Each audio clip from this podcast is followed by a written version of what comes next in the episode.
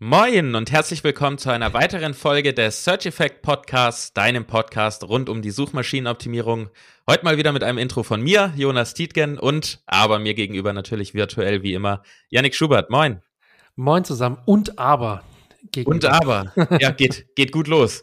Wir reden heute über mal ein bisschen eine andere Richtung von SEO, nämlich äh, abseits der Tools, weil man beim SEO tatsächlich auch selber mal das kleine Hirnchen anstrengen sollte und es oh, sehr, ja. sehr viele Vorteile gibt, ähm, wie man vielleicht jetzt dafür sorgen kann, dass man in der Zukunft extrem gute Rankings bekommt und dadurch eine Menge Traffic.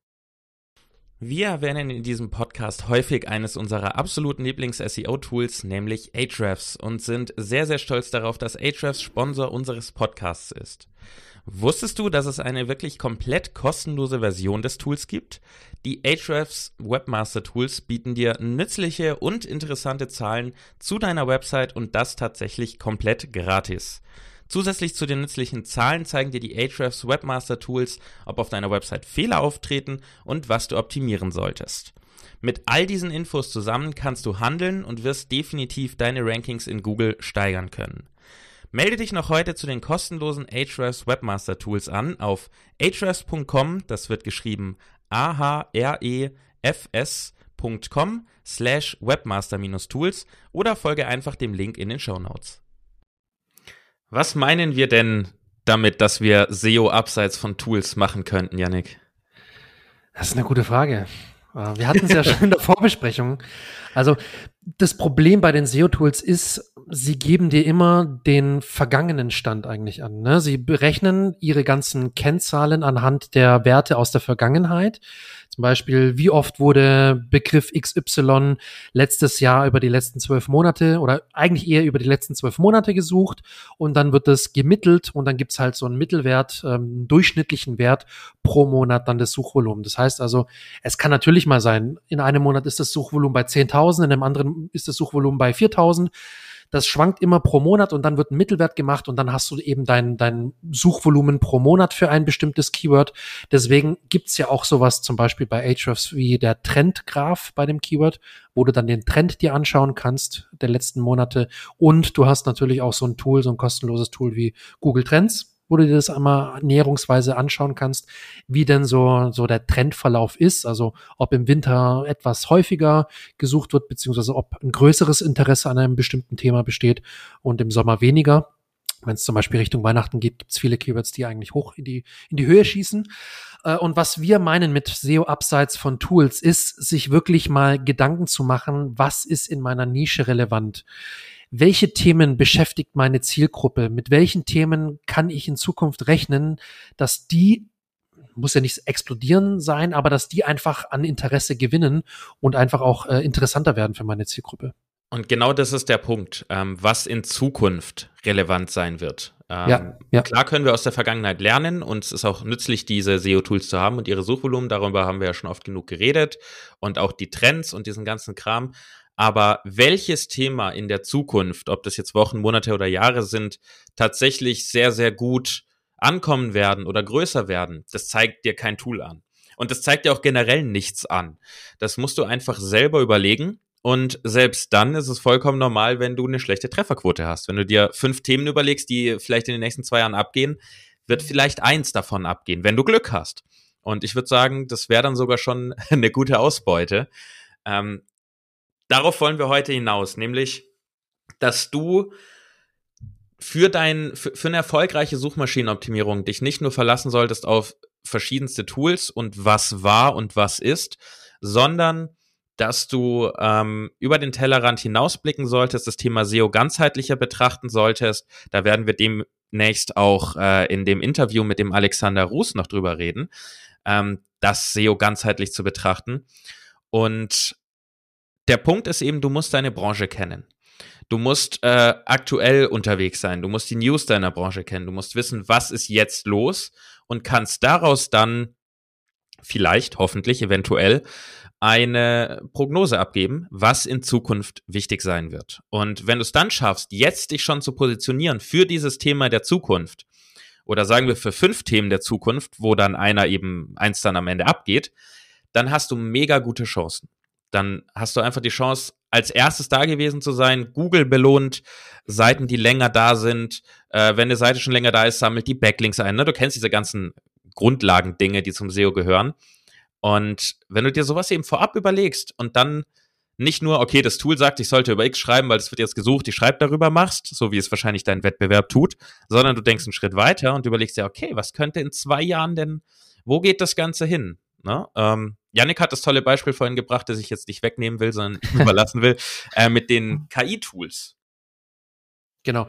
Ähm, was ich noch kurz erwähnen wollte, wir haben ja die Folge mit Kevin Indig gehabt und auch da haben wir gesagt, das ist die vorletzte Folge, lieber Zuhörer, wenn du da noch mal reinhören willst, geniale Folge, um, um SEO etwas ganzheitlicher schon mal zu betrachten und auch was zu testen.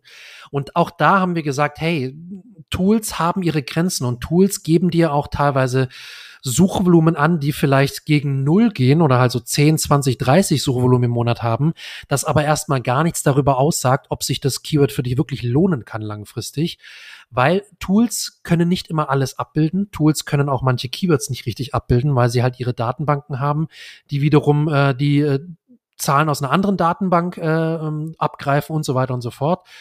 Sprich, es ist unheimlich wichtig, sich ähm, auch mal Gedanken zu machen, was denn meine Nische ausmacht und was da gerade so die, die Nische oder die Branche bewegt.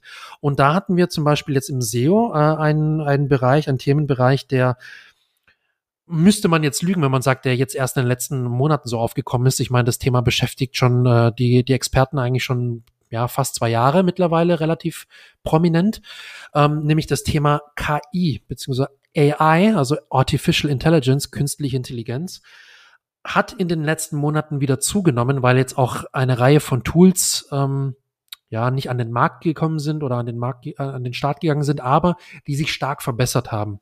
Beispielsweise Keyword Insights ist da zu nennen, was wir Jonas und ich ähm, regelmäßig nutzen und sehr intensiv mittlerweile nutzen, äh, weil es dir deine Arbeit sehr, sehr vereinfacht. Da hatten wir auch über eine, in der Folge drüber gesprochen.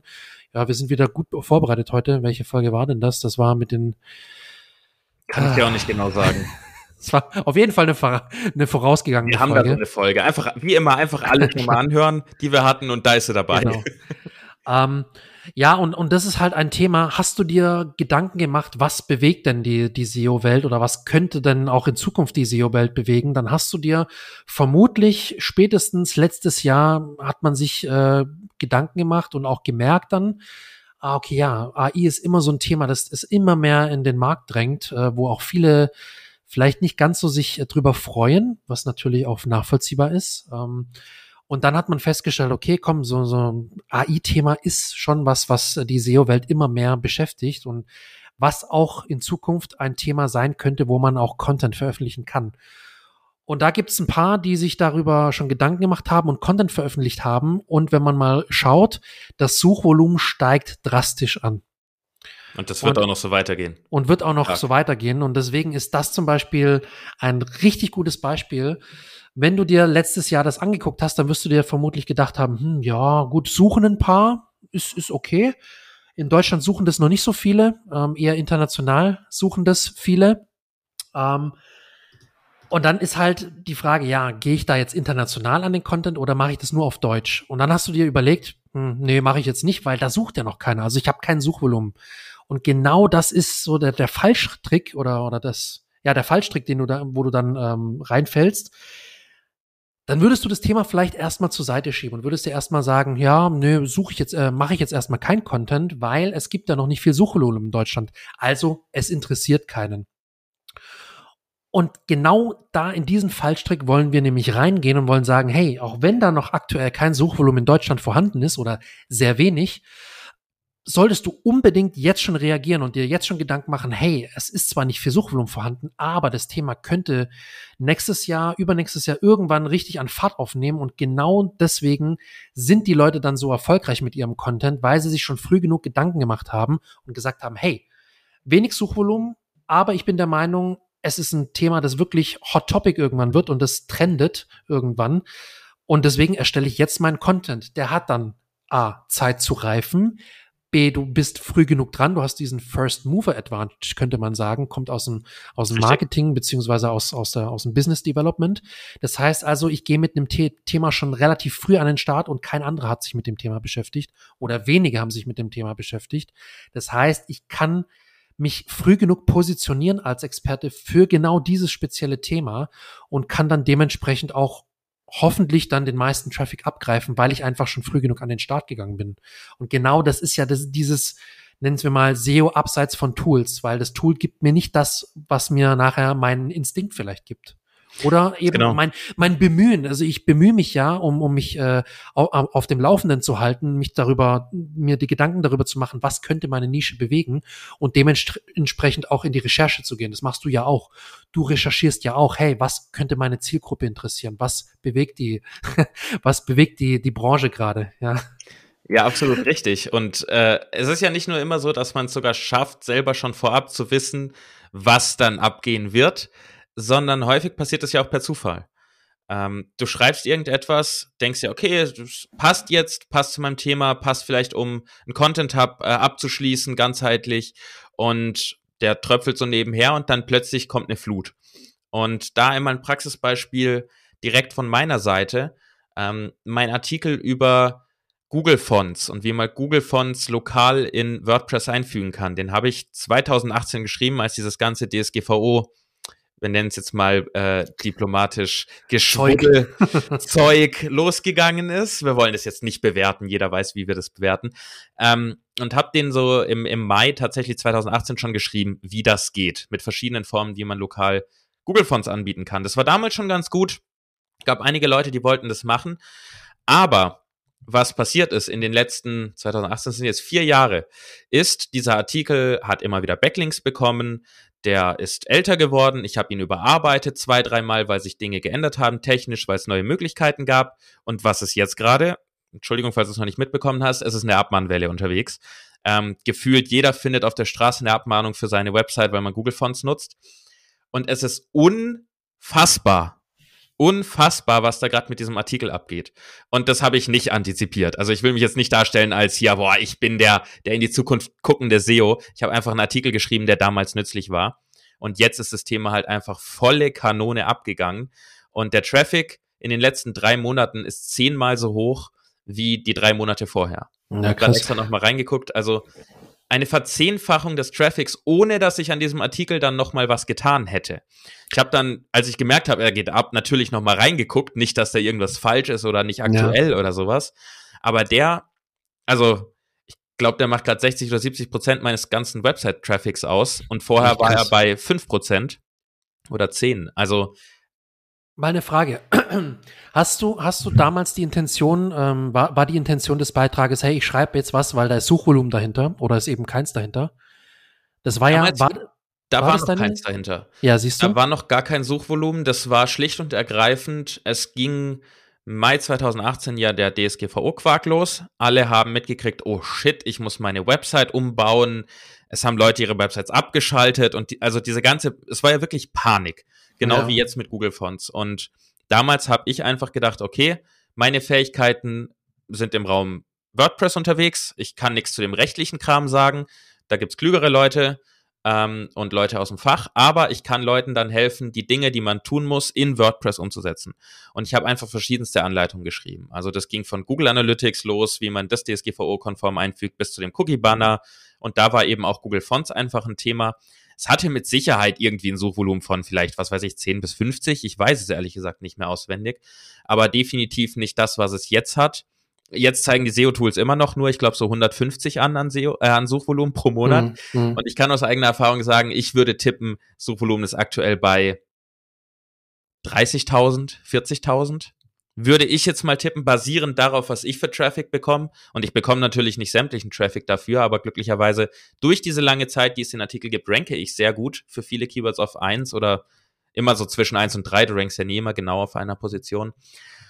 Also da sieht man eben, wie ungenau diese Tools dann auch sein können. Da steht dann 150 und eigentlich ist das Suchvolumen gerade bei bestimmt 30, 40.000 ja, locker, für verschiedene locker. Abwandlungen, wenn nicht sogar noch höher.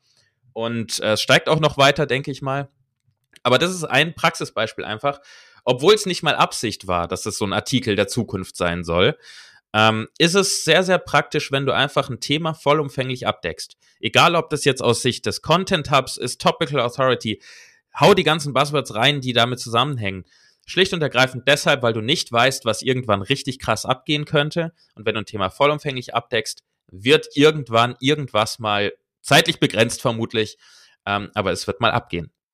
Und das ist ja genau der Punkt. Also ich meine, wir sagen jetzt nicht nur, hey, du solltest ähm, SEO mal ohne Tools machen und dir mal überlegen, äh, was, was spannend ist und was wichtig wird, sondern du solltest dir überlegen, dass du deine Branche, deine Nische, ich, ich mag eigentlich das Wort Nische nicht, aber es, es passt halt gut, dass du deine Nische Ein halt wirklich versuchst. Bereich. Ja, dein, dein Businessmodell, ähm, dass du halt das Themen, das übergreifende Themengebiet, das du mit deiner Webseite abdeckst, dass du halt das möglichst ganzheitlich und vollumfänglich ähm, abdeckst. Dass du halt guck, zum Beispiel in deinem Fall WordPress.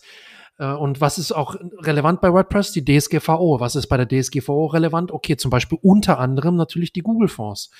Fonds. Ähm, und, und das ist ja, du hast dir damals Gedanken gemacht, wie kann ich was ganzheitlich abdecken? Wie kann ich ähm, ein Thema mit meinem Content wirklich gut ähm, wiedergeben, sodass wirklich der Nutzer, der meine Beiträge liest, wirklich gut abgeholt wird und nicht nur zum Thema DSGVO allgemein, sondern zum Beispiel auch zu äh, speziellen Unterthemen wie den Google-Fonds und wie anderen Sachen. Ähm, und das ist ja auch das, was wir jetzt auch mit dieser Folge nochmal ähm, verstärken oder, oder ja, dir mitgeben wollen, lieber Zuhörer.